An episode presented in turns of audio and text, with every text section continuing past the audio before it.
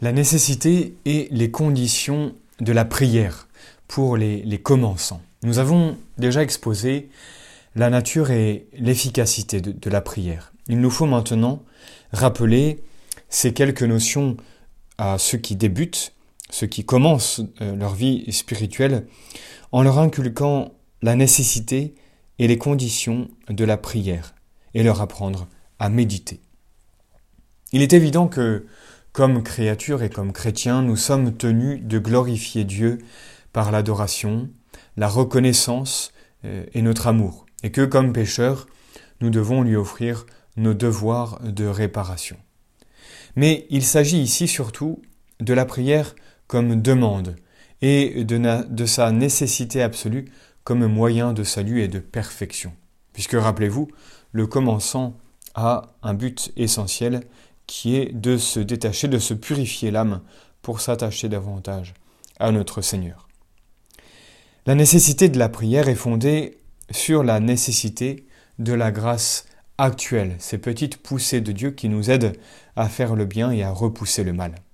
C'est une vérité de foi que sans cette grâce qui nous est donnée à chaque instant pour faire le bien, nous sommes incapables de nous sauver, et à plus forte raison d'arriver à la perfection. De nous-mêmes, quelques bons usages que nous fassions de notre liberté, nous ne pouvons ni nous disposer positivement à la conversion, ni persévérer pendant un temps notable, ni surtout persévérer jusqu'à la mort. Écoutons ce que nous dit notre Seigneur dans Saint Jean au chapitre 15. Sans moi, vous ne pouvez rien faire. À part la première grâce qui nous est accordée gratuitement, puisqu'elle est le principe même de la prière, c'est une vérité constante que la prière est le moyen normal, efficace, universel, par lequel Dieu veut que nous obtenions toutes les grâces actuelles. Voilà pourquoi notre Seigneur nous inculque si souvent la nécessité de la prière pour obtenir la grâce. Demandez et vous recevrez. Cherchez et vous trouverez. Frappez et l'on vous ouvrira. Ce sont bien des impératifs. Nous sommes dans Saint Matthieu au chapitre 7. Cette nécessité de la prière, Jésus la rappelle surtout quand il s'agit de résister à la tentation. Veillez et priez, afin que vous n'entriez pas en tentation. L'esprit est prompt, mais la chair est faible. Saint Matthieu, chapitre 26. Sans doute, le bon Dieu connaît nos besoins spirituels sans que nous les lui exposions. Mais il veut que nos prières soient le ressort qui remue sa miséricorde, afin que nous le reconnaissions comme l'auteur des biens qu'il nous accorde. De plus, rappelons-nous, c'est important, que la prière augmente notre désir, ce désir que nous avons de telle ou telle grâce. Alors, évidemment, nous pouvons recevoir davantage, puisque le Seigneur déverse en nous sa grâce, mais en fonction de nos désirs. Rappelons enfin que la tradition nous enseigne avec Saint Augustin que Dieu ne nous demande rien d'impossible, car il nous commande de faire ce que nous pouvons, et il nous commande de demander ce que nous ne pouvons pas faire, et il nous aide par sa grâce à le demander. Nous voyons donc que le Seigneur est infiniment juste, mais surtout infiniment amoureux et que rien euh, ne dépasse les forces qu'il nous donne en surabondance. Voyons maintenant les conditions essentielles de la prière pour les commençants. Ayant déjà prouvé la nécessité de la grâce actuelle pour tous les actes nécessaires au salut, nous en pouvons conclure que cette grâce est nécessaire pour bien prier.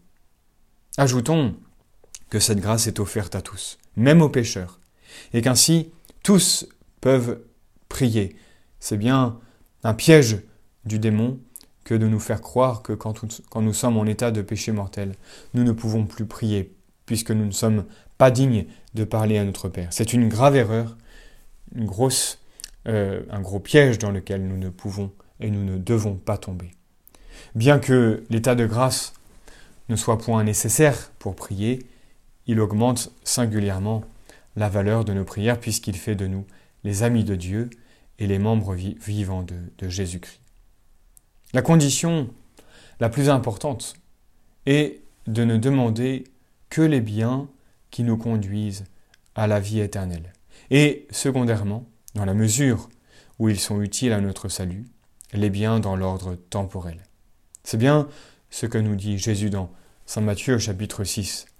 Cherchez premièrement le royaume de Dieu et sa justice, et tout le reste vous sera donné par surcroît. Rappelons souvent que nos prières doivent toujours se conformer à la très sainte et très sage volonté de Dieu. En effet, il sait mieux que nous ce qui convient à notre âme, selon notre condition, selon notre degré de perfection. Et comme nous le fait remarquer Saint François de Sales, nous devons vouloir notre salut comme Dieu le veut, et par suite vouloir et embrasser d'une résolution absolue les grâces qu'il nous offre. Ne faisons pas de la sainteté notre chemin tout choisi dans un tableau XL. Non, le Seigneur a pour nous un chemin bien tracé pour notre sanctification. Faisons-lui euh, confiance. Il nous exaucera toujours si nous prions comme il faut, mais quelquefois il nous accordera plus et mieux que nous ne demandons. Et loin de nous, loin de nous en plaindre, nous ne pouvons que le bénir, bien sûr.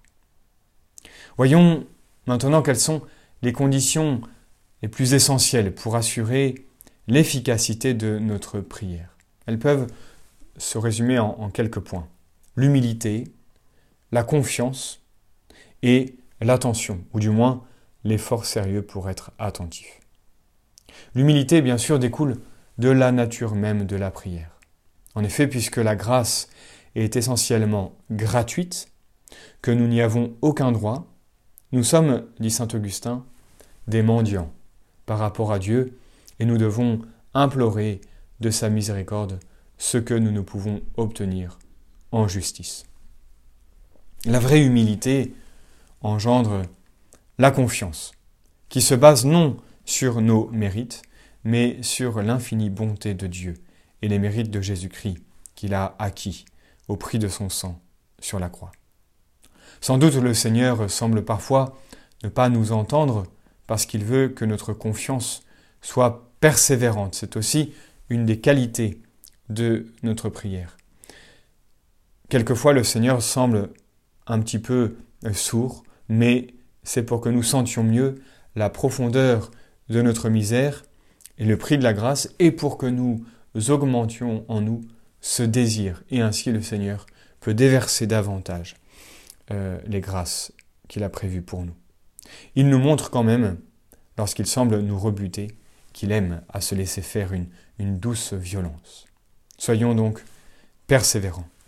Mais à cette confiance persévérante, il faut y joindre l'attention ou, du moins un effort sérieux pour penser à ce que nous disons à Dieu.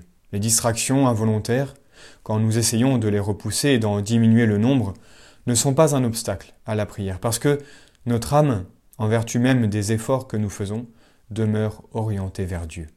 En revanche, les distractions volontaires que nous acceptons de propos délibérés ou que nous ne repoussons que mollement, ou dont nous ne voulons pas supprimer les causes, sont dans les prières de préceptes des fautes vénielles. Et dans les autres, dans les autres prières, ces distractions volontaires sont des négligences, des manques de respect envers Dieu qui ne le prédisposent guère à nous exaucer.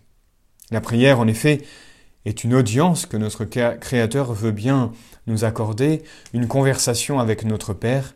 Il est donc bien normal de faire tout ce qui est en notre pouvoir pour lui être attentif. Il faut donc faire des efforts sérieux pour repousser promptement et énergiquement les distractions, savoir nous en humilier tranquillement et en profiter pour renouveler notre union avec Jésus et prier avec lui. Il faut donc combattre leurs causes, par exemple la dissipation habituelle de l'esprit, l'habitude de la rêverie, les préoccupations et attaches qui captivent le cœur. Quand nous avons pris ces dispositions, Il n'y a pas lieu de s'inquiéter des distractions involontaires, ce qui trouble notre imagination. Ce sont des épreuves, non des fautes, et quand nous savons en profiter, elles augmentent le mérite et la valeur de nos prières. Nous verrons la prochaine fois les différents exercices de piété pour les commençants.